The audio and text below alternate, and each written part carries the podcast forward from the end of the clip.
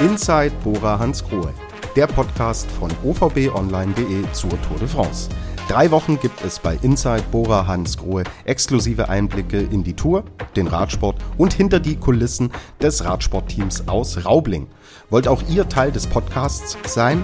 Schickt eure Fragen per Mail an tobias.ruf.ovbmedia.de oder tobias.ruf.ovb24.de.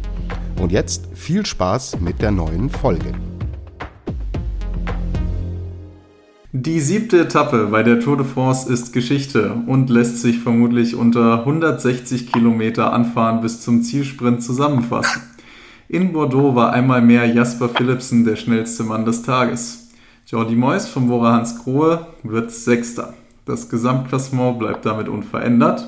Tobias Ruf ist nach wie vor im Urlaub. Mein Name ist Corbinian Sauter und ich springe heute für ihn ein.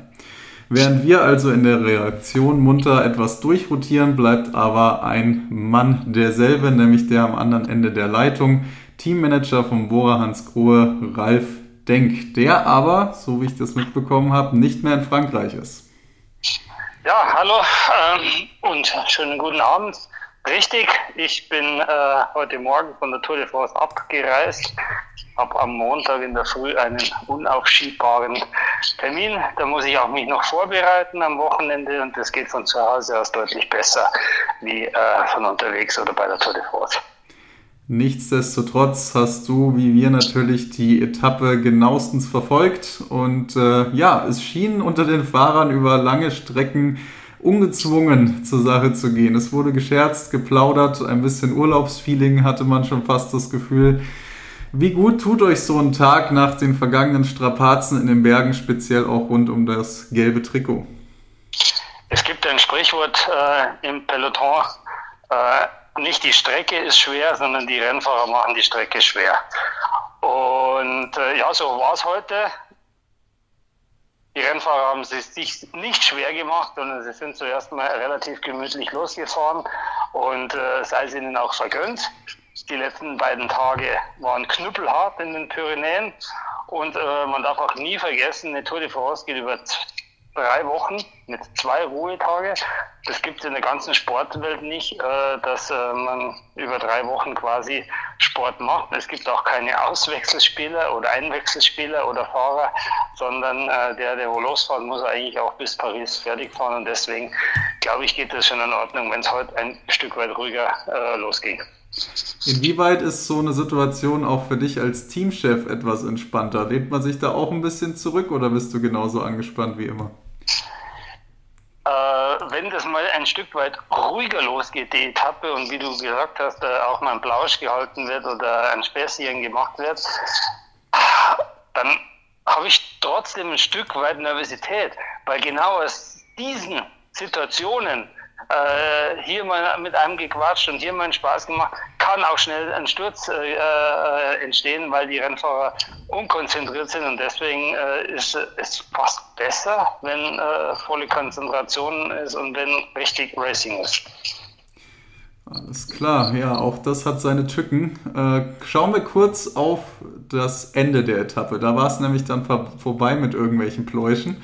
Äh, da hat Jasper Philipsen zum dritten Mal zugeschlagen mit einem ja, sehr starken Team um sich rum. Wie hast du das Ganze gesehen? Ja, es hat äh, zwischen der, äh, zwischendrin auf der Etappe natürlich äh, Attacken gegeben, aber schlussendlich war der Sprint heute von vielen Mannschaften gewollt. Ein Massensprint und äh, der Beste, der Schnellste, äh, Jasper Philipsen vom belgischen Team De Koenig Alpecin hat gewonnen, äh, verdient gewonnen, seine dritte Etappe bei der diesjährigen Tour de France und unterstreicht einfach, äh, er ist aktuell das Maß aller Dinge im Sprint. Kommen wir zu eurer Taktik. Äh, da haben wir auch eine Hörerfrage, ähm, gerade was Flachetappen angeht.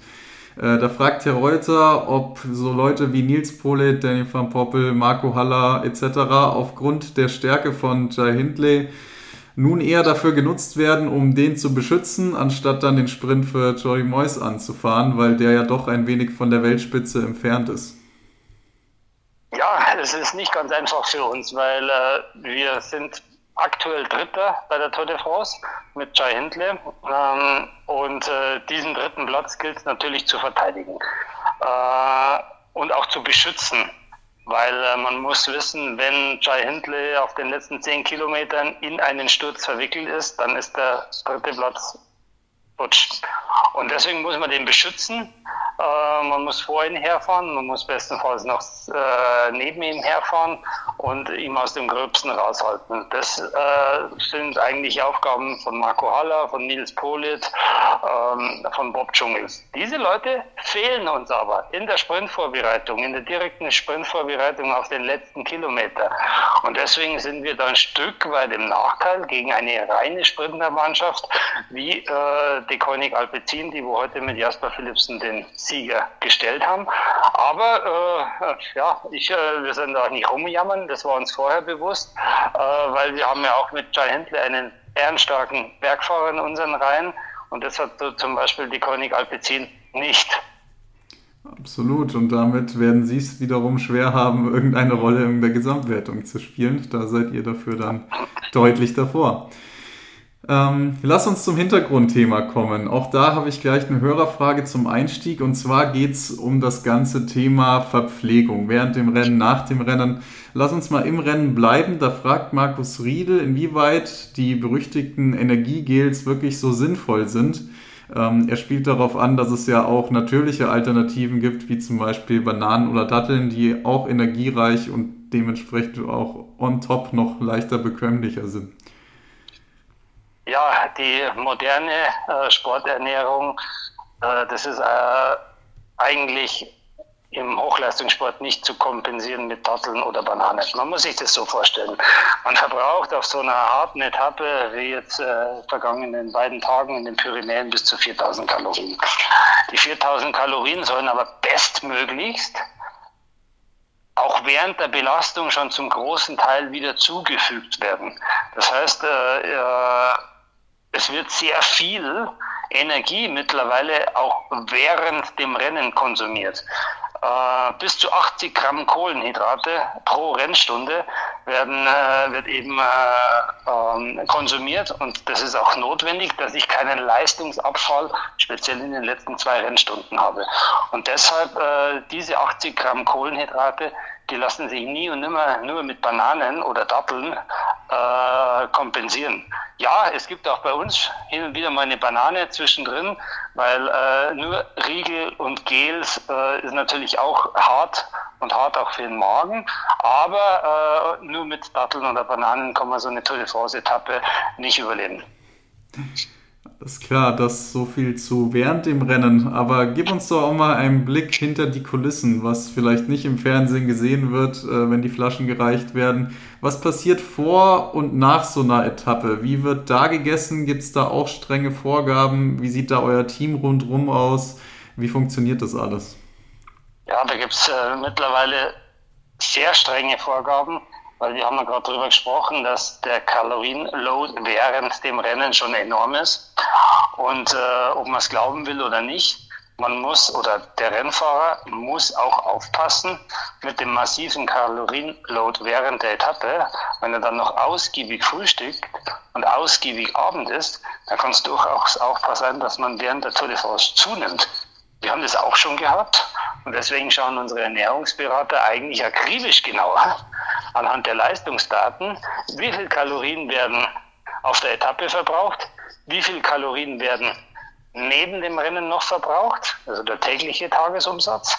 Und es wird aufaddiert und dann wird eigentlich äh, die Rennverpflegung und das Frühstück und das Abendessen dementsprechend äh, äh, abgestimmt, weil eins ist super wichtig, vor allem bei den Bergfahrern, die dürfen ja nicht, die kommen mit ihrem Idealgewicht zur Tour de France, die dürfen ja nicht zunehmen während dem Rennen, weil äh, die hohen Berge kommen ja erfahrungsgemäß erst in der dritten Woche oftmals, in der entscheidenden Woche. Und äh, da wäre es fatal, wenn jetzt ein Bergfahrer wie Manuel Buchmann oder Schei Händler einfach zwei Kilo mehr hätten. Und äh, deswegen fällt auch oft mal, wenn es vielleicht auch den, von den Rennfahrern eingefordert wäre, der Nachschlag aus. Oder Ja, das heißt aber auch, sage ich mal, Sachen wie Käse und Baguette in Frankreich ist da wahrscheinlich nicht am Speiseplan. Ähm, es ist ja doch auch immer zu sehen, beziehungsweise man stellt sich das so vor, man braucht viel Kohlenhydrate.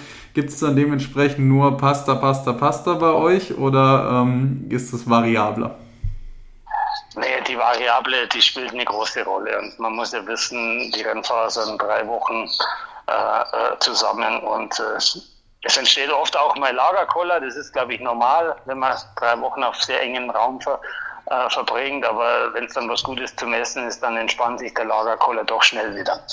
Wir haben äh, bei der Tour de France äh, einen sogenannten Küchentrakt dabei. Das ist äh, einer der längsten LKWs, was so zugelassen ist. Zwölf Metern, da ist eine Küche drin, da ist auch eine schöne Sitzecke drin aus bayerischem Holz und äh, das ist recht gemütlich. Das ist eigentlich so der Frühstücks- und Abendessenraum von die Rennfahrer. Und hier in der Küche steht äh, dann eben unser Koch drin und äh, der Ernährungsberater, der wo aufpasst, dass es nicht zu viel gibt und nicht zu wenig gibt.